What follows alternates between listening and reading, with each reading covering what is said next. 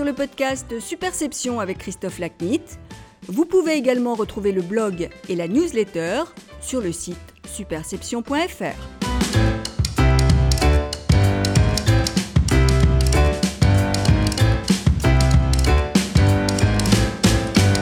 Bonjour, je suis ravi de vous retrouver pour ce nouvel épisode du podcast Superception.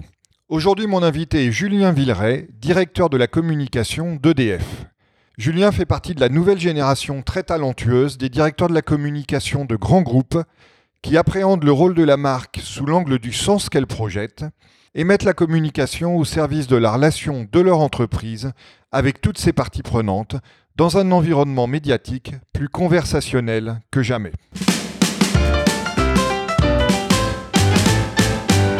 Julien, bonjour. Merci euh, beaucoup de participer à cet épisode du podcast Superception. Bonjour Christophe. Alors, toi, ta première passion, très jeune, ça a été l'informatique. Et oui, oui, oui, je, j'ai découvert euh, à, je sais pas, l'âge de 4-5 ans, euh, chez un voisin, chez des voisines en l'occurrence, un voisin qui avait un ordinateur, un TRS-80, et ça m'avait absolument fasciné de le voir, cette console, euh, frapper dessus, qui était connectée, parce que déjà à l'époque, il y avait des modems, hein, des appareils qui permettaient de, de dialoguer euh, entre ordinateurs, et donc sans y comprendre grand-chose, ça m'avait absolument passionné, et comme j'ai des parents à la fois très gentils, très compréhensifs, qui avaient vu cette passion euh, en moi, euh, euh, très jeune, euh, à mon entrée en CP, à 6 ans, ils m'ont offert un, un des premiers euh, micro-ordinateurs qu'on trouvait en France. Alors, c'était pas encore les Thomson ou les, euh, ceux qu'on a connus étant, étant enfant à l'école. C'était un Auric, c'est un, ordinateur, un petit ordinateur anglais avec lequel euh, j'ai vraiment eu une passion pendant des années. Et, et ça a vraiment nourri une passion, effectivement, pour, pour l'informatique. Et puis en parallèle, tu as aussi développé, assez jeune, si, si je ne dis pas de bêtises, une autre passion, cette fois-ci pour les médias.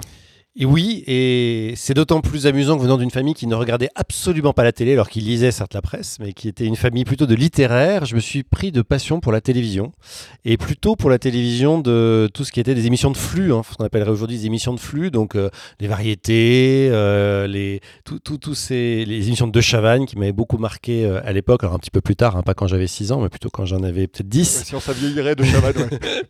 mais, mais en tout cas, je me suis pris vraiment de passion pour tout ça. Et c'était toute une époque, en fait, où, euh, bah, en 87 de mémoire, la télé s'est privatisée, parce que TF1 est devenue une chaîne privée. Donc, c'est l'irruption de, bah, finalement, d'un nouveau business, d'une nouvelle façon de voir euh, la télévision. C'est l'arrivée de la 5 à l'époque, la 5 de Berlusconi, de R100, bref.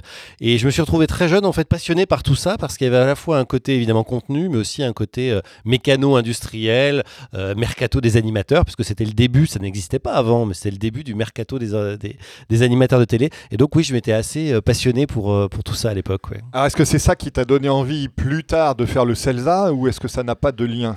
Alors, euh, c'est sûrement ça en partie, euh, si, si on prend les, les grandes, les grandes étapes. Il y a eu donc cette découverte de l'informatique qui m'a passionné. Ensuite, euh, c'est vraiment ce grand intérêt, voire passion aussi, euh, aussi pour les médias. Ensuite, je me suis pris de passion pour euh, une fusion finalement entre euh, l'informatique et les médias, qui a été le Minitel. Qui tombait bien Euh, alors évidemment, quand on pense Minitel, on pense euh, 3615 messagerie rose, mais en fait, le Minitel c'était bien autre chose que ça, et c'était également beaucoup de d'amateurs, hein, on, on, on ça des hackers à l'époque, qui euh, voilà fabriquaient des petits serveurs, des petits systèmes dans leur chambre, euh, euh, chez eux, et qui finalement euh, créaient une espèce d'ancêtre de l'internet libre euh, entre eux. C'était totalement gratuit, hein, c'était des échanges. Alors gratuits, si mes parents m'entendent, ils, vont tousser puisque ça coûtait beaucoup d'argent en téléphone. Mais au-delà des impulsions téléphoniques euh, que France Télécom facturait bien cher à l'époque, euh, c'était finalement un, passe-temps et, qui permettait d'associer finalement ces deux sujets-là. Et donc je me suis pris là aussi de passion, j'ai beaucoup de passion euh, pour, euh, pour ce sujet, c'est les RTC, hein, Minitel RTC, on appelait ça à l'époque. Et puis euh, voilà, ça m'a emmené progressivement vers, vers l'âge là de peu près 18-19 ans, vers le journalisme où en fait, euh, étant un grand lecteur euh, de magazines et de magazines en particulier autour de l'Internet, de l'informatique, etc., euh, un jour, probablement avec un mélange d'agacement et d'arrogance, en lisant un papier qui m'avait déplu, j'avais envoyé un mail au rédacteur en chef de la petite publication spécialisée que, que je lisais, en lui disant, écoutez, franchement, ce truc n'a absolument pas de niveau, vous écrivez n'importe quoi, euh, feriez mieux de prendre des gens qui connaissent leur sujet, si ça vous intéresse, je peux m'en occuper. Mais vraiment, c'était une espèce de bouteille à la mer, un peu vraiment à la fois naïve et arrogante. Et ce qui est amusant, c'est que le rédacteur en chef en question m'a renvoyé un mail en disant, euh, en gros, euh, bah, puisque tu es si malin que ça, fais-moi une pige. fais-moi une pige, c'est pas payé, mais voilà, voilà le sujet, voilà, et si tu veux, fais-moi une pige. Il se trouve que j'ai fait une pige, euh, et puis une première en a appelé une deuxième, puis une troisième, puis voilà, le groupe de presse euh, qui s'appelait Presse Image, dont faisait partie ce, ce, petit magazine, a commencé à m'employer comme pigiste sur d'autres publications. Et puis voilà, j'ai commencé à, à, bah, pratiquer euh, d'une certaine façon le métier de journaliste. J'ai même eu une carte de presse, donc on peut dire que j'ai été journaliste. Mais ça, Julien, c'était en parallèle de quel moment de tes études? Et c'était en parallèle, en fait, de à la fois la, la, toute fin de, de, mon bac, enfin la terminale, et les deux premières, deux, trois premières années, enfin même plus d'ailleurs, parce que le CELSA a été compris. Donc en fait, les cinq années de mes études supérieures, parce que j'ai dû effectivement journaliste 5-6 ans à peu près.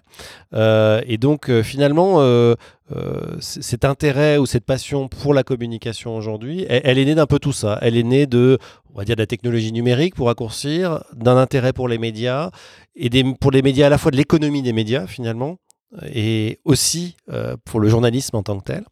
Et donc euh, le mélange d'un peu tout ça fait quand j'ai passé mon bac, euh, bah, terminale, quand on cherche à s'orienter, qu'on se dit tiens qu'est-ce que je vais faire de ma vie. alors ces différentes passions me donnaient un avantage. finalement je me dis il y a plein de trucs qui m'intéressent dans la vie donc je pourrais faire un peu de tout ça. Et, ben, et puis j'ai découvert qu'en fait, euh, c'était je crois d'ailleurs à travers la lecture de, de CB News à l'époque, parce que CB News était un grand, un grand hebdo de la communication euh, à l'époque. Euh, en, la lecture de CB News, j'ai découvert que c'était un métier en fait. C'est-à-dire qu'on pouvait finalement mélanger un peu tout ça, la création, alors ce qu'on n'appelait pas encore le digital à l'époque, mais enfin en tout cas les communications électroniques, les médias, enfin tout ça pouvait être un métier. Et donc très simplement, je m'étais renseigné en me disant tiens, voilà, quelle est la voie pour faire ça C'est quoi l'école? Et puis à l'époque, on m'avait renseigné en me disant, bah, il y a une école, très bien, qui prépare au métier de la communication, c'est le CELSA. Et donc tout simplement, je me suis dit, bah voilà, je vais essayer de, je vais essayer de réussir le concours d'entrée au CELSA. Voilà. Et c'était aussi simple que ça. Bon, alors qu'as-tu retenu de ton passage au CELSA? Ah, alors qu'est-ce que j'ai retenu de mon passage au CELSA? Euh, en, bref, hein, parce que sinon. Oui, euh, alors là, j'allais dire, c'est. En, synthèse. je crois que j'ai retenu. Euh, j'ai retenu euh, une chose fondamentale, c'est que la communication, c'est pas un travail, c'est un métier. C'est-à-dire que, euh, bien sûr, on peut faire de la communication comme euh, voilà n'importe quoi, n'importe quel quel job, mais c'est pas un job, c'est un vrai métier. C'est un métier qui repose sur des connaissances théoriques, qui repose sur évidemment de la pratique et de l'expérience, et qui a une vraie valeur. Et ça, c'était, je crois, le, le, message principal que les professeurs du CELSA, qu'ils soient universitaires ou professionnels, hein, essayaient de nous faire passer, c'est que c'est un métier qui a une valeur, qui a une valeur managériale, qui a une valeur stratégique, et ne le perdez pas de vue. Et, ça, si je devais peut-être trouver une chose que le CELSA m'a vraiment appris, euh, je crois que c'est ça. C'est que euh, on fait vraiment un métier quand on fait de la communication, et ce métier, il a de la valeur. Et il a de la valeur, y compris sociétale, y compris éthique. Euh, moi, je suis toujours frappé quand certains journalistes, d'ailleurs, parfois, mais aussi n'importe qui de la société civile, disent Ouais, ça c'est que de la com ou euh, le lobbying à l'horreur, ou etc. Et, cette conception finalement euh, d'un métier qui pourrait être non éthique, qui pourrait être inutile à la société, voire nuisible, euh, me met assez en colère parce qu'au contraire, je pense que c'est un métier très utile. comme beaucoup de on n'est pas neurochirurgien, hein, soyons clairs, on n'a pas de, vocation forcément à, à améliorer le monde, enfin pas tous en tout cas. Mais il n'empêche que c'est un métier utile, c'est un métier utile à la société et je pense qu'on doit le défendre comme tel et j'essaye modestement, à ma toute petite échelle, de le faire. Alors, voyons comment tu es arrivé euh, assez haut sur cette échelle, malgré tout. Euh, est-ce que tu commences directement chez, chez IEE Consultant à la sortie du CELSA ou est-ce qu'il y a des étapes intermédiaires? Euh, Je crois que ça mérite de, de revenir un deux secondes sur ma période d'études au CELSA, parce que tu sais, hein, on fait des stages évidemment en école, et donc j'ai fait des stages au CELSA. Et en fait, euh, j'ai failli ne jamais faire ce métier parce que j'ai fait des stages qui m'avaient beaucoup déçu. Failli euh, devenir neurochirurgien. Non, en l'occurrence, heureusement pour euh, les cerveaux de nos compatriotes, non. non, non, mais j'ai fait des stages. J'ai fait un stage dans une institution publique l'année de licence, donc ma troisième année, qui m'avait fondamentalement déplu par la, comment dire, la, lenteur, si je puis me permettre, à l'époque. L'administration a beaucoup changé, mais en tout cas à l'époque, par la difficulté à faire avancer les sujets, à, être sur un rythme finalement qui me paraissait plus être un rythme de, voilà, de sénateur que de Speedy Gonzalez dans ce qu'on faisait. Et, j'ai plutôt tendance à aimer quand ça va vite. Et donc je, me suis profondément ennuyé dans ce stage qui, était, qui s'est par ailleurs très bien passé. Et donc l'année suivante, je me dis, le public, ça doit pas être pour moi, je vais tenter le privé. Et là, je suis allé dans une entreprise privée qui euh, travaillait euh, dans le domaine de l'Internet, déjà à l'époque, donc quand même quelque chose de très, très, à, la, pointe, puisqu'on parle là des années 94-95. Et, et, là, je me suis retrouvé dans une direction de la communication où la préoccupation majeure de la directrice, donc c'était une directrice de la communication et de ses équipes, était plus d'organisation de cocktails, de petits fours, que un vrai travail de fond sur ce que pouvait apporter la communication à l'entreprise. Et alors là, je me suis vraiment dit, je pense que je suis pas fait pour ce métier. Il se trouve que j'avais une carte de presse et que j'étais journaliste en parallèle de mes études. Et je me suis dit, je vais peut-être bifurquer finalement. Et puis je vais peut-être continuer dans le journalisme après tout. Euh, c'est peut-être plus, euh, c'est peut-être plus pour moi. Et j'ai quand même poussé mes études, euh, et donc un bac plus 5, ce qu'on appelait un DESS à l'époque, ça n'existe plus. Et, et j'ai eu un prof en DESS, Jean-Pierre Baudouin, président à l'époque de l'agence IEE, que j'ai trouvé absolument fascinant, mais vraiment absolument euh, remarquable à tout point de vue, et qui parlait de son métier avec une passion, une intelligence, euh, qui, qui, arrivait vraiment, en plus c'est un pédagogue assez remarquable, donc qui avait vraiment à faire passer la valeur, euh, et ses valeurs d'ailleurs, dans son discours. Et, et, du coup, je me suis dit, bah, si j'ai peut-être une dernière tentative à faire, c'est celle-là, c'est d'essayer l'agence et d'essayer cette agence-là, puisque euh, je m'étais toujours dit l'agence c'est pas pour moi vraiment, c'est un monde très superficiel, ça m'intéresse pas, etc. Et puis euh, bon, ça m'intéressait pas. Puis je dis bon, il a l'air tellement formidable, je vais peut-être lui demander un stage, on sait jamais, avec un peu de chance, il va me dire oui, et j'ai eu la chance qu'il me dise oui. Et donc je suis rentré stagiaire chez IE. Et là j'ai découvert un monde euh, extraordinaire vraiment une agence. Euh, et je, pense encore aujourd'hui, pour avoir côtoyé beaucoup d'agences dans ma carrière, que c'était probablement, et c'est peut-être encore, je ne travaille plus avec elle, mais euh, la, plus belle agence de France, en tout cas à l'époque, euh, qui était vraiment, vraiment positionnée sur le conseil, sur le fond, avec des valeurs extrêmement fortes, une exigence de travail qualitative et quantitative absolument remarquable. Et je me suis littéralement éclaté en agence. J'ai adoré travailler pour des clients, j'ai adoré le travail en équipe, j'ai adoré le rythme aussi, parce que c'est un rythme très très exigeant. Mais voilà, quand on a 25 ans, on a faim et on a très très envie de, de scolter un peu avec le vrai monde, en tout cas c'était mon cas. Donc euh, j'ai vraiment passé euh, voilà six mois absolument merveilleux chez IE Consultant, qui se sont transformés derrière en 6 ans et demi, presque 7 ans, puisque j'ai eu la chance d'être recruté euh, juste après, juste après la fin, à la fin de mon stage, en fait. Et donc, voilà, j'ai gravi les échelons depuis consultant junior euh, dans cette agence. Et donc, après, tu es passé chez l'annonceur et donc effectivement, après 6-7 ans euh, chez, euh, chez IEE, euh, voilà, l'annonceur, en l'occurrence SFR à l'époque, cherchait, cherchait son responsable des relations presse, qui s'appelait directeur de l'information pompeusement, mais enfin c'était principalement les relations presse qui était le, qui était le, job, et, enfin qui, qui, qui était le, poste à occuper. Et ayant travaillé pas mal dans les technologies, dans les télécoms, en agence, bah, ils sont venus voilà, me, proposer, me proposer ce job. Je me suis beaucoup interrogé, parce qu'évidemment, bon, à l'époque j'avais une trentaine d'années, hein, j'avais peut-être 29 ans, 29 ans, 30 ans, et ça posait une vraie question, c'est que finalement, voilà, euh, c'était une vraie opportunité, c'était un très beau poste, un secteur qui me passionnait, j'adorais les télécoms.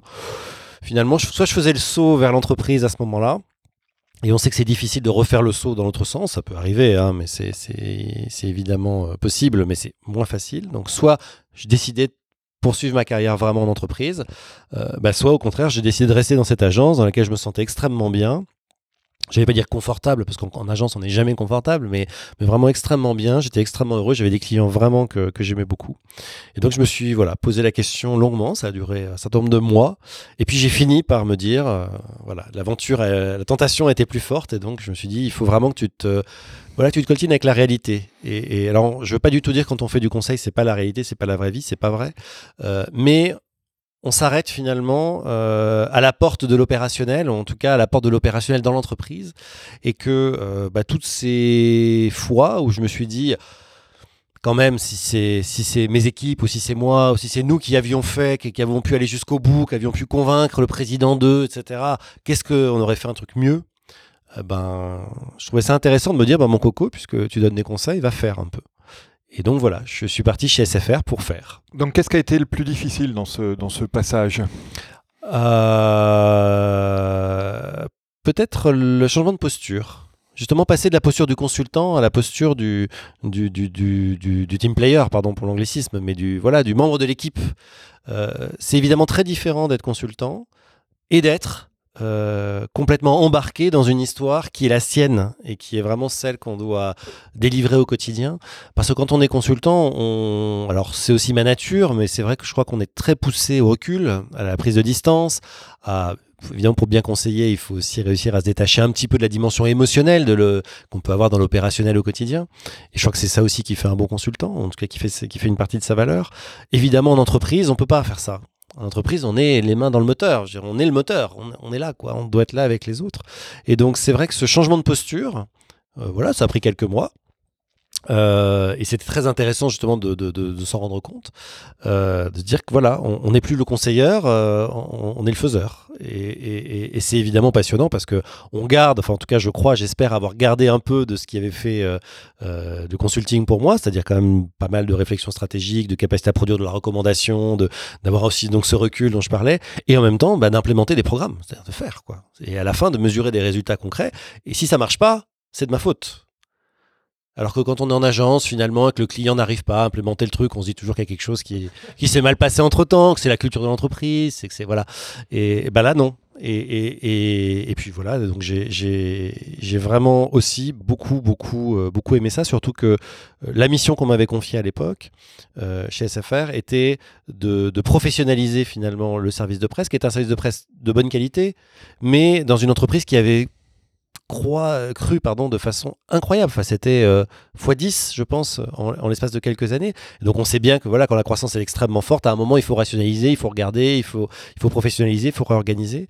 et c'est venu euh, avec la mission de digitaliser puisque c'était euh, le début, hein, finalement, euh, le début, en tout cas, chez les grands acteurs des télécoms, de la digitalisation, de l'arrivée. Alors, c'était pas les réseaux sociaux à l'époque, hein, on en était que guère qu'au blog et, à la presse en ligne, mais, mais voilà, c'était des choses qui, euh, qui étaient qu'on m'avait demandé, qui me passionnaient. Donc, c'était vraiment voilà deux années absolument absolument géniales.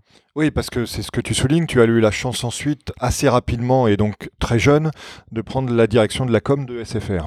Exact. Donc au bout de deux ans, euh, le président de SFR, donc Franck Esser, m'a proposé euh, de devenir directeur de la communication voilà, de, SFR, communication corporate. Euh, et donc ça a duré, là encore, cinq ans de plus dans ce poste. Donc là, quel nouveau défi personnel à, un, stade assez jeune de, de, prendre cette, cette direction importante? Alors, multiples. D'abord, je crois qu'il y, y, avait, et c'est vrai dans toutes les directions de la communication, honnêtement, euh, il y a évidemment euh, la question de la valeur, hein, j'en parlais tout à l'heure, euh, de l'apport que peut avoir la communication, et là en l'occurrence la communication corporate, euh, à la valeur de l'entreprise dans une entreprise extrêmement commerciale, puisque une entreprise très B2C, euh, des dizaines de millions de clients, euh, très tournée sur le commerce et le marketing, hein, des milliers de boutiques, enfin un bon millier de boutiques dans les rues. donc évidemment, ça c'était c'était un challenge finalement d'exister euh, et de montrer la valeur du corporate dans un monde qui par définition était extrêmement commercial, extrêmement commerçant, extrêmement marketing. Euh, donc ça c'était un, défi, euh, un défi très intéressant qui, qui in fine est un défi de crédibilité hein, finalement. C'est voilà démontrer ce qu'on est capable d'apporter et puis voilà faire la preuve tous les jours que, que ça a de la valeur. C'est aussi une belle école d'humilité. Hein. ça permet aussi de comprendre que voilà on a voilà on a une valeur mais qu'elle n'est pas elle, est pas unique et qu'évidemment tout ça est un assemblage. De elle est relative. Elle est tout à fait relative. Et puis puis euh, la découverte aussi. Euh, alors, en l'occurrence, c'était pas une découverte professionnelle puisque j'ai fait beaucoup de gestion de crise en agence, ça fait partie euh, de mes principales missions. mais la découverte de ce que pouvait être la disruption d'un marché. Et c'est vrai que moi j'avais connu des ouvertures de marché, puisque j'avais beaucoup travaillé pour le groupe France Télécom en particulier à une époque, et donc qui connaissait cette ouverture des marchés, d'ailleurs, qui a connu EDF il y a 10 ans. Et, là, j'ai découvert ce qu'était la disruption de marché. Alors, il y a évidemment celle qu'on connaît tous, c'est est celle d'arrivée de Free, hein, qui a beaucoup bouleversé le marché des télécoms. Mais en fait, c'était un marché, un peu moins maintenant probablement, c'était un marché qui était en rupture quasi permanente. Euh, quand on est passé, on l'a complètement oublié, mais de la 2G à la 3G, ça a été une rupture totalement fondamentale une rupture de business model. Hein. Je veux dire, c'était pas que une rupture d'usage. Euh, quand l'iPhone euh, est arrivé sur le marché, même si c'était pas un produit des opérateurs, ça a complètement transformé euh, l'usage et du coup le paysage commercial derrière des, des, opérateurs. Et donc finalement, ça a été un marché tellement animé, tellement plein de ruptures que que ça m'a probablement appris à gérer un monde instable en permanence finalement.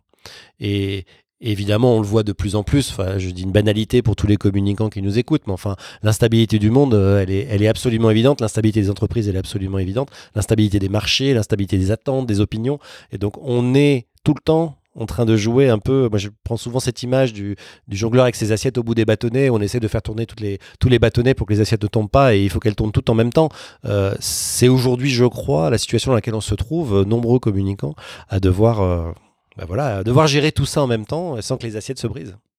Bon, et donc ces assiettes aujourd'hui, et depuis 2014, euh, tu les suis et les gères chez EDF Depuis fin 2014, oui, exactement. Donc là, quel, euh, aussi, quel changement euh, pour toi, et on va rentrer dans le, dans le cœur de notre sujet qui est de la, communication de service public. Mhm. Euh, chez SFR, tu faisais une, communication de service au public, mhm. comme tu l'expliquais, grande vocation B2C bien connue. chez EDF, e tu fais du service public. Mhm. Donc il y a un petit mot qui, qui disparaît, mais qui change tout. Qu'est-ce que ça a changé pour toi de, de, de, de passer du service au public au service public? Alors, alors, pour moi, c'est pas antinomique. Euh, en tout cas, il n'y a pas de, rupture fondamentale de ce point de vue-là. Alors certes, je, retiens complètement ta formule, hein, c'est du service au public au service public, mais enfin EDF est avant tout une entreprise au service du public quand même. Hein. Nous sommes aussi une entreprise B2C hein, qui commercialise auprès d'une grande majorité de Français encore euh, l'électricité. Euh, et puis effectivement, avec cette dimension de service public qui embarque en fait deux choses. la question de la responsabilité, au sens très large du terme responsabilité. La responsabilité, c'est à la fois s'assurer que bah, le territoire est, couvert en électricité de façon, unique, la péréquation tarifaire, hein, tout le monde paye le même prix sur l'électricité, où qu'il soit en France, et en France euh, très largement, c'est-à-dire y compris dans les territoires, hein, territoires d'outre-mer par exemple, ou dans les îles euh, si, on pense, si on pense à la Corse. Euh, c'est aussi le rétablissement du service. Hein. EDF est bien connu, en tout cas la tempête de 99 a laissé beaucoup de, souvenirs. Récemment, Irma aussi euh, de, voilà, d'une mobilisation sans faille d'EDF et de la responsabilité des, agents qui sont très très engagés chez EDF pour établir. Et puis la question des stakeholders, c'est-à-dire que quand on est évidemment lié au service public, on a des stakeholders qui sont pas uniquement les stakeholders qu'on connaît dans une entreprise privée, mais on a évidemment son actionnaire majoritaire, ce qui dans notre cas est l'État à 85, 85% euh, environ, euh, et puis un certain nombre d'ONG qui sont aussi euh, très impliquées, en tout cas qui ont un regard très acéré sur l'entreprise. donc effectivement, de ce point de vue-là, les stakeholders sont un petit peu différents, mais je pense que fondamentalement, le métier n'est pas différent c'est un environnement, c'est un sujet, c'est des parties prenantes différentes, mais finalement, je pense qu'on fait son métier de communicant, euh, si ce n'est de la même façon, au moins, oui, avec la même approche euh, que l'on soit dans une administration, dans une entreprise publique, dans une entreprise privée, que sais-je. Alors, justement, pour, concrétiser ce, propos que tu tiens, euh, donc ça fait euh, en gros trois grosses années que, tu es dire comme d'EDF. Est-ce que tu peux nous expliquer sur ces trois ans la stratégie que, tu déploies et puis faire un peu un rapport d'étape par rapport aux grands objectifs que tu, peux, que tu peux viser à moyen terme sur l'état des lieux actuel de ce que vous déployez?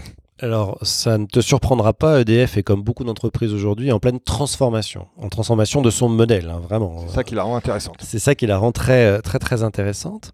Euh, et, finalement, on est dans cette situation assez classique du ravitaillement en plein vol, c'est-à-dire que, évidemment, l'entreprise se transforme de façon extrêmement profonde, vraiment dans toutes ses dimensions, mais enfin, en même temps, euh, il faut que les affaires continuent. Et les affaires, c'est apporter l'électricité à tous les Français 24, 24, 7, 7, 365 jours par an à un prix raisonnable. Et donc ça, ça doit évidemment continuer à fonctionner. Euh, et donc, euh, dans ce contexte-là, qui est vraiment le contexte de l'entreprise, la communication a un rôle extrêmement important à jouer. Pourquoi? D'abord parce que il faut savoir qu'on est une des entreprises préférées des Français quand on regarde en fait hein, toutes les enquêtes d'opinion, euh, nous sommes sur le podium hein, entre 1, 2 ou 3 selon les, selon les enquêtes, selon les époques. Euh, avec, avec une... notoriété de 100%, ce qui est quand même assez rare. Avec une notoriété de 100%, et, et, je n'ai pas encore trouvé dans les, auprès des instituts d'études d'autres entreprises qui avaient euh, une notoriété de 100%, puisqu'il y en a une autre qui a une notoriété de 98%, mais nous sommes a priori celle qui a la plus grande notoriété. non mais au-delà de ça, au-delà de cette plaisanterie-là, c'est vrai qu'on a une grosse notoriété, des attributs de confiance extrêmement fort. Hein. Quand on demande aux Français est-ce que vous avez confiance en, EDF, ils sont plus de 80% à dire oui. Donc ça, il n'y a absolument aucun doute là-dessus. Des fondamentaux extrêmement, extrêmement solides. Mais des fondamentaux très solides dans un monde en transformation profonde, en particulier celui qu'on appelle la transition énergétique pour, euh, pour résumer, euh, pour aller vite, et qui est finalement une transformation complète euh, sur toutes les dimensions, c'est-à-dire les dimensions de production d'électricité. Hein. Aujourd'hui, on a l'irruption des énergies renouvelables qui arrivent, qui arrivent vite, avec des coûts qui baissent, qui évidemment aujourd'hui ne peuvent pas du tout servir l'électricité nécessaire pour l'ensemble des Français mais il n'empêche qu'il arrive et qu'il se développe très vite, et donc qui passe finalement d'un modèle euh, qui était soit du gaz, soit du charbon, soit du nucléaire, hein, c'est le cas dans tous les pays, c'est soit du gaz, soit du charbon, soit du nucléaire pour la base électrique, à un modèle qui associe une de ces trois énergies et les énergies renouvelables, donc solaire, éolien, hydraulique. D'ailleurs, dans l'ordre, je devrais dire hydraulique, éolien et solaire, euh, dans l'ordre de contribution au mix électrique la question de la centralisation et de la décentralisation, on était sur des grandes cathédrales, hein, les, centrales nucléaires par exemple en France, qui produisaient beaucoup, beaucoup d'électricité d'un coup. Euh, et, on est sur un modèle qui petit à petit va se décentraliser, en tout cas s'équilibrer entre le centralisé et le décentralisé. Euh, je vais autoproduire mon électricité en mettant des panneaux solaires sur mon toit. Je vais avoir des éoliennes en mer euh, au large de mes côtes. Je vais voilà, donc je vais décentraliser une partie de la production. Et puis évidemment de la digitalisation, qui est une réalité évidemment dans la partie commerciale, mais enfin ça j'allais dire, euh, c'est pas besoin de le creuser, je crois que toutes les entreprises, euh, toutes les entreprises le vivent, mais aussi euh, dans son modèle industriel, puisque le digital permet de faire des choses qui n'étaient pas possibles avant. On parlait du développement des énergies renouvelables, aujourd'hui sans digital on ne pourrait pas injecter d'électricité renouvelable dans le réseau pour plein de raisons techniques que je ne vais pas détailler ici. Mais donc cette transformation-là, elle est extrêmement extrêmement forte. Et le rôle de la communication, il est évidemment de venir euh, soutenir cette transformation de façon positive, cette période finalement un peu, un peu difficile, un peu délicate, c'est pas de transition à tout point de vue du modèle, euh, c'est de la soutenir, et c'est de le soutenir également dans sa dimension commerciale, un marché qui s'ouvre. Hein. Nous étions un monopole il y a une dizaine d'années. On est aujourd'hui à 100% en concurrence sur l'intégralité de notre, de notre parc client. Donc, par définition, nous perdons des parts de marché. Hein. Quand on part du monopole de 100%, on ne peut que perdre des parts de marché. Donc, quelle est la stratégie commerciale euh, pour euh, garder un leadership euh, sur le marché Et puis, la troisième, troisième partie, c'est vraiment, et pour moi, elle est vraiment fondamentale, c'est une question qui est quasiment patrimoniale. je m'explique, c'est que EDF, c'est vraiment la France. Il y, a, il y, a, quelque chose de très français dans EDF. Il y a 70 ans d'incarnation de la France. Euh, mais cette incarnation de la France, elle est perçue beaucoup plus fortement par les plus de 35 ans, on va dire, que par les moins de 35 ans. Ce qui est bien normal d'ailleurs, hein, puisque le, dernier finalement grand projet français, j'allais dire presque gaulien, euh, il l'était en l'occurrence, euh, c'était euh, dans l'énergie, c'était la création des centrales nucléaires, donc ça a pris 25 ans. et donc finalement, voilà, tous ceux qui sont nés avant les années 80, en tout cas, ont eu conscience de ces grands projets. ceux qui sont nés après, beaucoup moins. et donc aujourd'hui, on a un véritable enjeu de recréer un lien fort avec entre la marque finalement EDF et ces publics qui n'ont pas connu euh, bah, le, le, EDF d'avant, le EDF bâtisseur de l'époque, et, qui ont plutôt une bonne image d'EDF, mais qui finalement sont probablement moins attachés euh, à cette marque patrimoniale euh, que peut être EDF. Donc vraiment, ces trois le travail, il se fait vraiment sur cette dimension de confiance, cette dimension, j'allais dire, confiance dans la transformation commerciale et puis euh, ce public jeune. C'est un peu les trois grands euh, domaines sur lesquels euh, je fais porter l'effort de l'équipe. Alors, donc la question suivante, une fois ces, enjeux et ces objectifs posés, est quelle stratégie mets-tu en place pour les servir et pour atteindre vos, objectifs dans ces trois domaines? Alors évidemment, la stratégie est, comment dire est, plurielle parce qu'on peut pas on peut pas imaginer une stratégie pour l'ensemble euh, pour l'ensemble de ces euh, de ces enjeux-là. Elle part d'un fondamental pour nous qui est que notre avenir est électrique. Ça sonne comme un slogan, mais c'est beaucoup plus qu'un slogan. Notre avenir est électrique, ça veut dire quoi? Ça veut dire qu'aujourd'hui, euh, fondamentalement, on voit bien qu'il y a, et c'est bien notre stratégie, mais c'est celle du monde, hein, c'est pas celle d'EDF ou de la France, c'est celle du monde, il y a une électrification des usages. Tout ce qui était fossile est en train de devenir électrique. Tout ce qui est digital est évidemment électrique et de plus en plus consommateur euh, d'électricité. Euh, bref, l'électricité est partout. Et d'ailleurs, on le voit bien, puisque la concurrence euh, fait florès, on voit bien que des pétroliers, Total par exemple, le plus récemment, mais, mais des gaziers comme Engie ou d'autres, vont tous vers l'électricité. donc d'abord, c'est une très bonne nouvelle pour nous, parce que ça veut dire que s'ils vont tous sur notre métier, c'est quand même que c'est un métier qui a de la valeur et de l'avenir. C'est-à-dire que l'avenir est vraiment l'électricité. Et donc ça, nous, on le croit, on le croit fondamentalement. Donc notre stratégie de communication, elle est d'abord de valoriser l'électricité, de continuer à donner de la valeur à l'électricité. Et je dois dire qu'on est bien aidé là-dedans. Hein. Quand de nouvelles lois euh, passent ou vont passer pour euh, favoriser l'électrification des véhicules, évidemment, c'est bon pour nous. Quand la maire de Paris annonce qu'elle va avoir que des bus, elle va, avec la RATP, euh, mettre en place une électrification de tous les bus pour 2025 à Paris, c'est évidemment bon pour l'électricité, etc., etc., etc. Tu comprends bien ce que, ce que, ce que je sous-entends par là. Mais donc, nous, on soutient beaucoup cette, cette, cette dimension-là, finalement, cette partie-là. Euh, on a également euh, une euh, deuxième stratégie, j'allais dire, qui est, la stratégie euh, donc, commerciale, qui vise vraiment à à la fois créer de la sympathie de marque, et c'est ce que tu as peut-être vu avec les pubs que l'on fait avec, que l'on fait avec Judor. Hein, On en parlait tout à l'heure, ouais.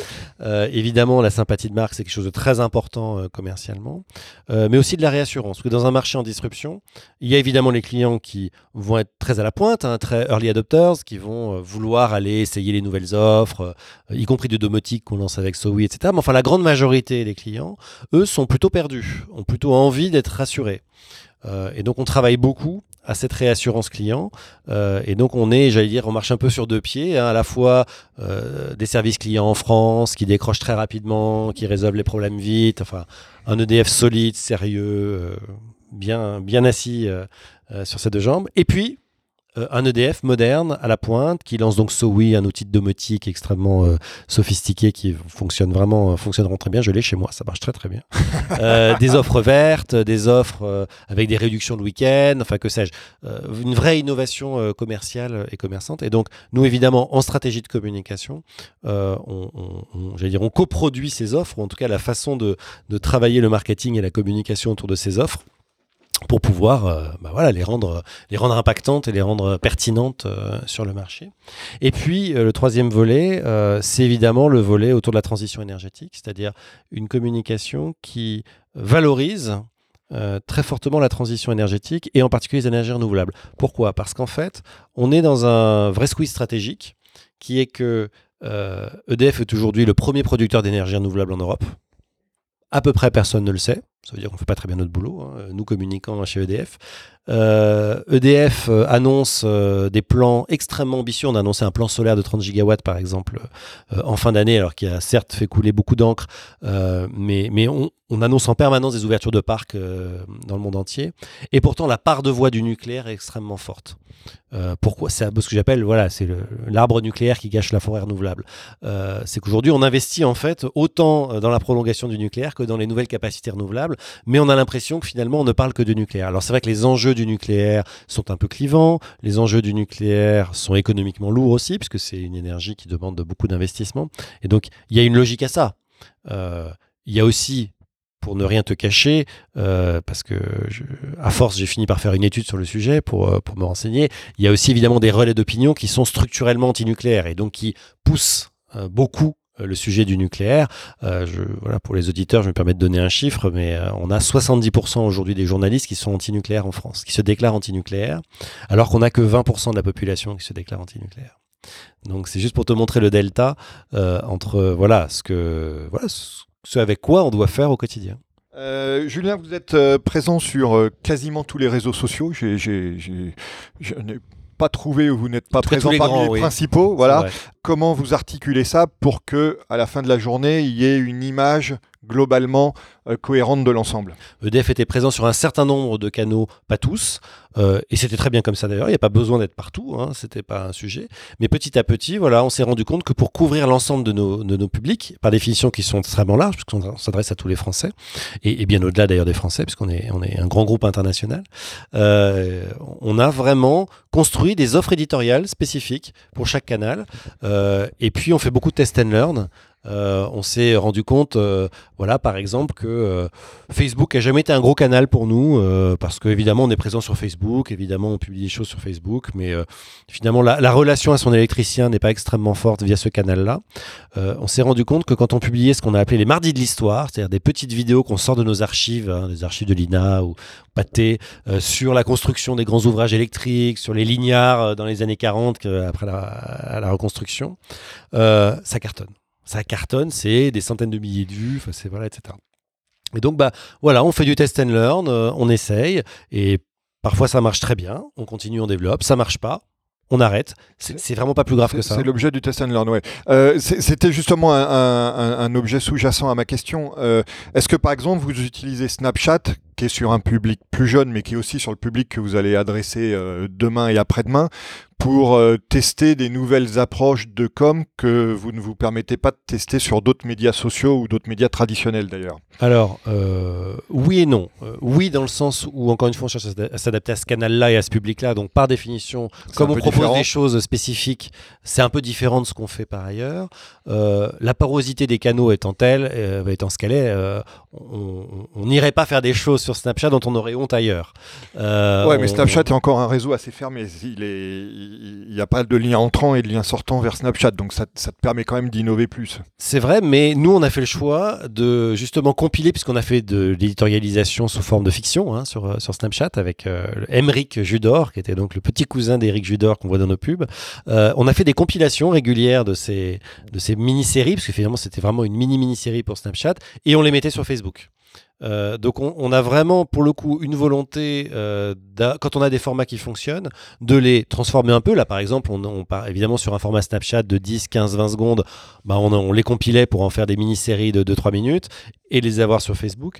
Euh, ça nous permettait aussi d'optimiser les ressources. Voilà, on sait qu'on a tous évidemment des limites par rapport à ce qu'on peut produire. Donc quand on peut faire de la, cross-pollinisation, pardon, mais de la, voilà, des choses entre les canaux, on s'interdit pas de le faire. On le fait pas du tout systématiquement, mais quand ça fait du sens, on le fait. Donc, euh, moi, j'allais dire, c'est pas tant qu'on s'interdit des choses ailleurs, euh, enfin, sur un canal ou sur l'autre. Par contre, oui, euh, quand le support le permet, on cherche à être le plus innovant, à être le plus frappant. D'autant qu'on est dans un marché quand même de, utility, hein, une commodité.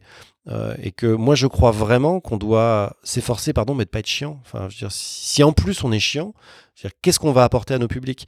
Donc, euh, on a le droit d'être un peu sympathique, on a le droit d'être un peu drôle, on a le droit de faire des clins d'œil ou d'être impressionnant. Quand on parle, euh, on a fait une, sorti une publicité autour du mix énergétique euh, à partir du, mois de novembre et qui continue toute l'année 2018, où on parle de production d'électricité, donc on parle de centrales, d'éoliennes, etc., qui ne sont pas des sujets extrêmement passionnants pour le grand public. On, l'a vraiment tourné sous forme d'une saga un peu de jeu vidéo avec des, des, créatures un peu, un peu surprenantes. Et, et, et, ce que tout le monde nous dit dans le public, puisque c'est les retours qu'on a des études que l'on fait, c'est c'est génial que DF fasse ça, parce que voilà, ça, vous arrivez à parler de façon ludique, de façon intéressante, de façon accrocheuse, de sujets qui, a priori, ne sont pas forcément. Donc euh, si déjà on a réussi ça, c'est un bon début. Dernière question sur les réseaux sociaux, Julien. Euh, quelle est l'implication euh, directe ou indirecte, euh, volontaire ou involontaire, des collaborateurs d'une part et du top management d'autre part du groupe sur les réseaux sociaux? Et, comment vous animez les, deux côtés? Je sais qu'il y, a des développements en cours sur ce sujet. Alors elle est, elle est, elle est, forte. elle est forte d'abord parce que euh, moi, je, crois beaucoup. Alors, on parle d'ambassadora maintenant, ou de voilà, je ne sais pas s'il faut le qualifier comme ça, mais en tout cas, euh, de démultiplication finalement de la parole de l'entreprise euh, via ses, salariés et ses collaborateurs, qui soient dans le top top management ou qui soient dans les équipes. Quand je suis arrivé dans, dans, mon bureau, la première chose que j'ai vue, c'est une affiche qui expliquait attention réseaux sociaux, attention danger, qui expliquait vraiment toutes les bonnes raisons pour lesquelles il ne fallait surtout pas aller sur les réseaux sociaux quand on était un collaborateur d'EDF. ce qui m'a évidemment beaucoup surpris. Donc, une des premières choses que j'ai faites, c'est faire enlever cette affiche et puis rédiger une nouvelle charte qui disait l'inverse, qui disait allez sur les réseaux sociaux, exprimez-vous l'entreprise si vous le souhaitez évidemment. Il y a évidemment des règles pour le faire, mais moi je crois que les gens sont quand même grands euh, et, ils savent très bien quand ils vont s'exprimer sur l'entreprise, euh, ils doivent s'exprimer euh, de façon responsable et de toute façon si on veut s'exprimer de façon irresponsable ou déresponsable, il suffit de le faire anonymement. Enfin, je veux dire, c'est absolument évident. Donc, euh, autant chercher à bénéficier de, cette caisse de résonance et, pas de la, et pas de la brider. Et donc, on a défini une stratégie en plusieurs, euh, en plusieurs étapes. Mais, mais pour faire simple, évidemment, donc tout le monde est invité à s'exprimer euh, sur les réseaux sociaux.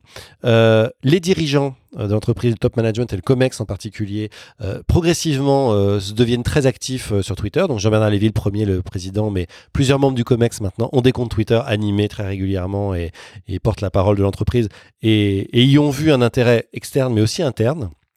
Parce qu'en fait, c'est aussi un canal de communication direct avec leurs équipes. EDF est une très grande entreprise, on est 160 000. Et donc, c'est vrai que quand un membre du COMEX ouvre un compte Twitter, ça lui permet de parler directement avec les 10 000, 15 000, 20 000, 30 000, parfois 50 000 personnes qui sont sous sa responsabilité. et donc, c'est évidemment un canal aussi, aussi très intéressant. Et puis, de l'autre côté du spectre, j'allais dire, donc vraiment sur l'ensemble des collaborateurs, on a ouvert une nouvelle plateforme depuis maintenant presque un an qui s'appelle Elevate, hein, qui est un outil de LinkedIn et qui permet euh, à tous les collaborateurs qui souhaitent d'installer une petite application sur leur mobile, de recevoir plein d'actus sur l'entreprise qui sont déjà pré-rédigés, des articles, et qui peuvent les poster d'un clic sur leurs réseaux sociaux, Twitter, Facebook et LinkedIn. Et euh, on a lancé ça sous forme d'expérimentation, comme beaucoup de choses que l'on fait, et on a été complètement euh, étonné et surpris par le succès de, de, cette application, puisque les 500 premiers, si on prend les 500 plus actifs sur les réseaux sociaux chez les salariés d'EDF, ils partagent en moyenne 40 actus par mois sur l'entreprise. Et ça nous met à peu près dans les 10 à 15 millions d'impressions. Euh, uniquement sur euh, les canaux euh, que les collaborateurs, les 500 premiers collaborateurs de l'entreprise. Donc, plus largement encore, on imagine les chiffres. Donc, c'était très surprenant. D'ailleurs, il semblerait qu'on soit dans les meilleurs benchmarks mondiaux par rapport à ça. Et ça m'étonne pas parce que c'est une entreprise où les salariés sont très engagés. EDF, ils sont, on a vraiment des taux d'engagement extrêmement forts. Et donc, oui, évidemment, pour boucler, pour répondre à ta question, on, pousse vraiment beaucoup euh, à ça, mais on le pousse euh, évidemment sur une base de volontariat complet. Il faut avoir envie. Si on n'a pas envie, on le fait pas bien. Euh, et puis de toute façon, si on n'a pas envie, en général, on n'a pas de réseau et donc ça sert pas à grand chose. Mais ceux qui ont envie trouvent auprès de la direction de la communication de l'assistance, de l'aide, des outils pour les aider à aller sur les réseaux sociaux. Sur la partie top management, est-ce que vous avez mis en place des, formations? Est-ce que tu as eu des, est-ce que tu as fait toi ou est-ce que tu as fait venir des experts pour expliquer au Comex l'intérêt, la valeur ajoutée d'un outil un peu ésotérique, euh, apparemment comme Twitter ou, ce type de choses? Alors sur la dimension, j'allais dire conviction euh, du Comex, je m'en suis occupé moi-même. Euh, et, je dois dire que ceux qui y sont allés n'avaient pas besoin de beaucoup de, de force de conviction de ma part parce qu'ils étaient déjà, ils avaient envie finalement, ils attendait d'être un peu poussé pour, euh, pour passer le pas, mais, euh, mais franchement, c'était pas extrêmement compliqué. Ils étaient très à l'écoute. Et puis derrière, effectivement, on s'est fait accompagner euh, pour pouvoir définir des lignes éditoriales pour les comptes, pouvoir former à la fois les membres du COMEX concernés, mais aussi leurs équipes sur les bonnes pratiques, puisque voilà, on sait bien que les réseaux sociaux ont leur code, leur mode de fonctionnement, etc. Et donc oui, on s'est fait, on s'est fait accompagner, en général sur des périodes assez courtes hein, sur chaque compte. et puis après, bah, chacun prend son autonomie et, et fait fonctionner son propre son ou ses comptes. Je dois dire qu'on a des résultats tout à fait, tout à fait intéressants. Euh, intéressants parce que euh, si je prends un exemple, par exemple, le, dernier salon des maires, hein, le salon des maires qui est un événement important pour les entreprises comme nous, hein, de, de, services publics et qui vendent beaucoup en B2B auprès des, collectivités. Une étude totalement indépendante, qui ne vient pas du tout euh, d'EDF en l'occurrence, mais qui a été publiée, a montré qu'il y a deux entreprises qui ont tiré leur épingle du jeu sur les réseaux sociaux pendant le salon des maires, c'était Orange et EDF. Et ce qui était très intéressant, c'est que ce ne sont pas leurs comptes officiels, ni d'Orange ni d'EDF, qui ont tiré l'épingle du jeu, c'est les deux comptes des responsables euh, des collectivités locales. C'est-à-dire que les deux dirigeants finalement qui portaient la parole de l'entreprise, ce sont eux qui ont été les plus visibles, retweetés, etc. pendant le Salon des maires. Alors il se trouve que voilà, euh, il semblerait qu'Orange et nous ayons eu la même stratégie sur ce, salon-là, mais c'est intéressant parce que ça montre aussi évidemment la valeur de la personne qui tweet. En l'occurrence, on parlait de Twitter principalement, euh, plutôt que du compte corporate. On a parlé tout à l'heure de, la saga électrique. Enfin, on l'a parlé, on a cité son nom, on va en parler maintenant. Euh, que donc vous avez fait avec euh, avec Eric Judor et, avec euh, Avas de l'autre côté. Mmh. Est-ce que tu peux Alors c'est évidemment, comme tu l'expliquais tout à l'heure, une, une saga qui, quand tu arrives de l'extérieur, est un peu contre-intuitive par rapport à, à l'image de DF. C'est ça qui la rend intéressante pour vous et, et passionnante pour pour nous à analyser. Donc est-ce que tu peux nous expliquer comment elle est née? Est-ce qu'il y a eu beaucoup de peut-être pas de résistance, mais euh, un minimum de réticence euh, du top management à la, à la, à la valider, puis à la valoriser ou, pas du tout. Et euh, maintenant qu'elle est assez mature, après, après plusieurs saisons, un, comment elle se développe, et deux, quel bilan tu, tu, en tires après, après une existence assez riche Alors moi, je n'étais pas là hein, quand elle a été choisie, puisque je suis arrivé à peu près un an après, après qu'elle ait été choisie, un petit peu moins. Donc lors d'une compétition auprès d'agences de publicité Cavas a gagné. Euh, je crois que la décision, en fait, euh, pour en avoir parlé avec beaucoup de gens dans l'entreprise, la décision, en tout cas chez les professionnels de la communication et du marketing, a été très, très simple. Été une évidence. Et c'est d'autant plus une évidence que c'est une campagne que personne n'a vu venir, qui était très surprenante, très très différente de tout ce qui avait été présenté par les autres agences. Euh, mais tous les gens autour de la table, visiblement, voilà, ont été très rapidement convaincus que c'était exactement ça euh, ce que l'entreprise euh, ce que l'entreprise voulait, ce que l'entreprise recherchait. Euh, et oui, il y a eu plus de d'interrogations. Je sais pas si c'est, je peux parler de réticence, j'étais pas là, mais en tout cas d'interrogations dans certaines couches de management ou de top management dans l'entreprise. Mais ça, c'est une des grandes forces d'EDF, c'est que voilà, l'expertise, je crois, de la communication est reconnue. Et donc, et encore une fois, je parle vraiment pas de moi parce que je n'étais pas là, mais il y a eu, je crois, une confiance quand même intrinsèque qui était portée dans la communication. Et du coup, voilà, on dit bon bah si vous pensez que c'est ça qu'il faut faire, après tout, faisons-le. C'était culotté, c'était courageux, euh, d'autant que le format, au-delà de la personne et de l'humour, euh, le format de mini-série euh, qui, qui, jouait beaucoup sur la comédie était quand même assez disruptif pour une entreprise comme EDF. la logique était de dire, on est une marque qui a plein de qualités. Euh, je te disais, un taux de confiance très, très important chez les Français, une image de fiabilité, voilà. Mais une image un peu froide. Et dans le cadre d'un marché qui s'ouvre, finalement, où les, clients vont, avoir à choisir euh, leur, fournisseur, euh, EDF souhaitait, voilà, donner un peu plus de chaleur finalement à la marque, d'où la comédie, d'où Eric Judor, etc. Et, je crois qu'on peut dire aujourd'hui, quatre ans après, que l'objectif a été atteint. Euh, d'abord parce que la campagne, on, l'a continuée. Il y a eu une vingtaine d'épisodes hein, qui ont été tournés, donc euh, on l'aurait arrêté bien avant si elle, si elle ne fonctionnait pas. Euh, qui ont des taux d'agrément, de reconnaissance d'impact très largement supérieurs aux, normes et aux standards. Hein. donc très clairement, elle fonctionne, elle fonctionne bien. Et, et, sur l'item finalement sympathie de marque que l'on teste, elle a eu un effet tout à fait, tout à fait remarquable avec une difficulté, c'est qu'elle est un peu segmentante. Hein. c'est qu'effectivement, euh, il y a une partie de la population, principalement la plus âgée, qui n'adhère pas. En tout cas, qui, c'est pas qu'elle n'adhère pas, il n'y a pas de rejet. Elle hein, se reconnaît pas. Mais qui ne se reconnaît pas. Mais en même temps, c'était pas l'objectif non plus, puisque cette partie-là de la population est assez euh, naturellement euh, en adhésion avec les valeurs d'EDF et, et, de sa marque. mais en tout cas, sur son objectif et sur sa cible, elle a tout à fait atteint, atteint son objectif. Mais je pourrais pas commenter plus avant parce qu'il se trouve qu'on est en ce moment même en appel d'offres. Ah. nous sommes une entreprise qui est obligée, puisque une entreprise publique, de remettre en compétition régulièrement euh, ses agences. Et donc nous sommes en ce moment même en pleine compétition d'agences créa, comme on dit.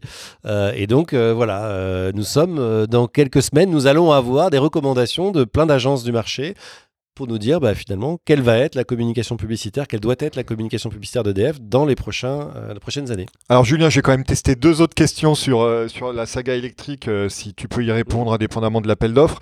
Ces premiers points, on a, tu, tu m'as parlé de l'impact externe, Mhm. mais je suppose qu'elle a dû avoir aussi un énorme impact en interne en termes de, de, de, de fierté et, et d'empathie du public interne par rapport à sa marque. Et deuxième point, je serais intéressé de savoir s'il y a eu un effet halo de la saga électrique sur le reste de la com. Mhm. C'est-à-dire est-ce que la saga électrique a fait évoluer le reste de la com du groupe? Alors, je pense que euh, pour peut-être répondre tout de suite à ta deuxième question, euh, je crois qu'elle a eu un effet désinhibant. C'est-à-dire que euh, une fois que ce choix avait été fait, et encore une fois assumé, qui n'était pas, qui était pas simple, euh, je crois que ça a permis, ça a ouvert la voie à beaucoup d'autres campagnes, euh, voilà, un peu surprenantes, un peu décalées chez EDF, et y compris à un certain ton euh, qu'on a sur les réseaux sociaux. Euh, tu parlais de Snapchat par exemple. Euh, voilà, ça a surpris beaucoup de gens sur le marché, même d'ailleurs chez EDF en interne quand on est allé sur Snapchat.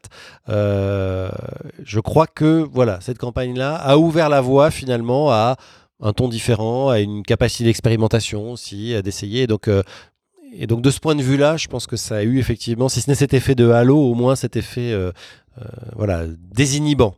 on va dire. En interne, oui, bien sûr, ça a créé, euh, mais j'allais dire aussi un peu comme en externe, ça a créé à la fois beaucoup de sympathie, beaucoup de fierté, beaucoup de, voilà, mon entreprise est capable de faire ça, ce qui, est- toujours évidemment quelque chose de, très positif. Et puis en même temps, une petite part d'incompréhension de certains, se disant mais est-ce que je me reconnais ou pas finalement dans cette campagne? Mais ça, j'allais dire, c'est le lot de toutes les campagnes de publicité dans les entreprises. La petite différence de celle-ci, c'est que euh, EDF avait été très habitué aux campagnes vraiment très corporate, hein, vraiment des campagnes d'image, et que c'était une des premières, même si on n'est clairement pas dans le hard selling, hein, ça, il n'y a pas de doute, mais c'est une des premières qui valorise les produits et services. et donc qui met en valeur un certain nombre de produits et services. Et, ça aussi, c'était nouveau finalement dans la communication de cette entreprise, qui avait une communication très institutionnelle historiquement et assez peu commerciale finalement. Avant dernière question de notre euh, conversation, Julien, et euh, je ne peux pas te converser avec toi sans, aborder le sujet de la com de crise. Chez EDF, euh, on l'évoquait tout à l'heure quand, je parlais de, services au public et de services publics. Une des particularités du service public, c'est qu'aussi vous engagez l'argent de l'État. donc ça a beaucoup, de, beaucoup de conséquences et, beaucoup d'enjeux. Chez EDF, quand le directeur, de la, le directeur financier démissionne, c'est une crise majeure. Euh, donc par rapport à ça, plutôt que de t'interroger sur une crise ponctuelle, je voulais te demander comment tu, gères la, com de crise par rapport à la, stratégie de com globale. Et donc dit autrement, pour, euh, pour revenir à une de mes obsessions, comment tu gères le, temps court, qui peut être celui de la crise, et le temps long, qui est celui de l'image euh, que tu essayes de, de développer et du sens que tu portes, que tu veux faire porter à la marque? Ah, ça, c'est, je partage hein, ton obsession du temps court et du temps long, qui était d'ailleurs un, des premiers apprentissages de Jean-Pierre Baudouin en reboucle avec ce que, ce que je disais sur euh, mon professeur Ocelza euh, et, puis mon patron après en agence, qui était vraiment très, très intéressé par cette question et qui l'a, qui l'a traité beaucoup. Euh, effectivement, elle est absolument essentielle dans une entreprise comme la nôtre qui, par définition, est chrysogène, pour utiliser un néologisme pas très élégant, mais qui, génère en permanence euh, sa communication sensible et parfois euh, sa communication de crise. Euh, on va quand même commencer par dire que c'est une entreprise qui est culturellement extrêmement structurée en termes de communication de crise. On est quelques-uns, hein, les grandes entreprises de services publics, ou en tout cas d'infrastructure ou de transport, hein. on pense à SNCF, on pense à Air France, on pense donc à EDF, on pense à ce type d'entreprise, sont structurellement bien équipées et bien, bien outillées. mais si je, si je regarde du rôle du directeur de la communication. Euh, je crois que évidemment l'articulation du temps court et du temps long est absolument essentielle et que euh, le vrai risque, c'est de se faire absorber dans la crise et par la crise via les relations presse et le digital, puisque maintenant souvent on associe, en tout cas par le show, et que euh, moi je suis extrêmement attentif, et j'ai été extrêmement attentif, à staffer des équipes seniors de grande qualité sur les sujets chauds, pour pouvoir, évidemment, moi, me plonger dans les sujets chauds quand il le faut, mais être aussi euh, beaucoup plus impliqué sur toutes les autres dimensions, euh, la stratégie de communication, euh, les plans de communication, l'animation de la filière, la publicité, le sponsoring, que sais-je, toutes les autres dimensions finalement du métier de directeur de la communication, parce que on, a tendance, je crois, facilement, et c'est bien naturel, à se faire absorber par, par ça. Et donc très opérationnellement, je pense que voilà, c'est un des enjeux du DIRCOM, c'est de ne pas passer sa vie à gérer ces crises-là. À gérer l'urgence. Et, d'être capable de gérer son temps, et ça veut dire aussi avoir les compétences euh, dans ses équipes, pour pouvoir euh, faire ça, mais aussi faire, euh, mais aussi faire autre chose. Julien, comme tu sais, le podcast Superception se termine toujours par une question d'actualité. Donc euh, là, moi, la question d'actualité n'est pas d'une actualité super chaude, mais euh, on discutait tout à l'heure d'un événement sur lequel tes équipes travaillent actuellement euh, d'arrache-pied qui s'appelle les Electric Days, qui se déroule, si je ne dis pas de bêtises, en octobre. En octobre. La particularité, et c'est ça qui m'intéresse dans cet événement, c'est que c'est un événement propriétaire. Mmh. Donc, est-ce que tu peux nous en dire plus sur cet événement et, pourquoi une approche propriétaire, si je ne dis pas de bêtises, pour la deuxième année de suite, mmh. euh, dans, dans ce cadre? Pour nous, en fait, c'est finalement une façon de présenter, mais de présenter physiquement et on est dans un métier où quand on parle d'objets physiques, euh, ils sont lourds, gros et imposants, de présenter physiquement l'innovation, du groupe pour ses clients, pour l'industrie, pour dans sa production, pour la ville, puisqu'on est beaucoup très très très euh, actifs dans la smart city.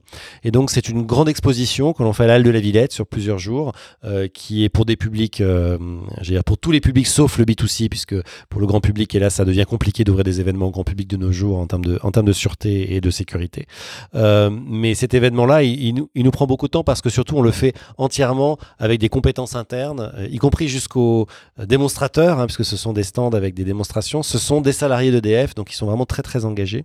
Et donc ça c'est un événement très important. Pourquoi on a créé cet événement euh, propriétaire? Parce que évidemment on est présent dans les grands carrefours d'audience de l'innovation, Donc nous sommes partenaires de Vivatech, alors un peu différemment d'autres, mais en tout cas nous y sommes.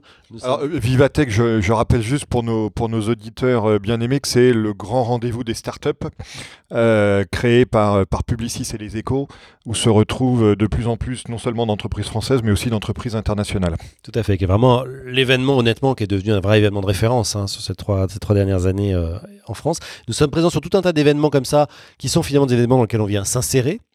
Euh, mais ce sont des événements qui, je crois, sont, en tout cas pour nous, euh, plus des événements d'image, où on associe finalement l'image EDF à de l'innovation. Mais, mais moi, je pense que la marque, elle a besoin de démontrer. Elle a besoin vraiment de prouver.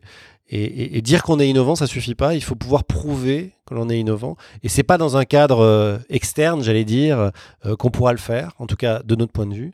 Et donc nous, on a souhaité créer cet événement propriétaire pour aller vraiment dans le fond des sujets qui nous concernent, qui sont des sujets extrêmement spécifiques, donc l'électricité finalement, euh, et qui portent beaucoup d'innovations, y compris des innovations ultra technologiques, euh, quand on, on voit ce que l'on fait sur la domotique, sur la smart city, sur etc.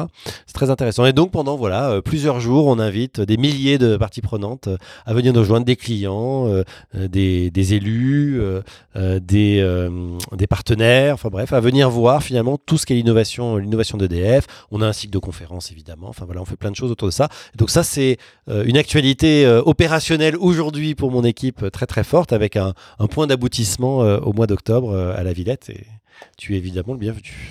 Eh ben, écoute, je te remercie. C'est sur cette invitation que euh, nous allons conclure notre conversation, à laquelle je te remercie d'avoir participé, Julien. Et merci beaucoup Christophe. Merci d'avoir suivi cet épisode du podcast Superception. Vous pouvez également retrouver le blog et la newsletter sur le site superception.fr.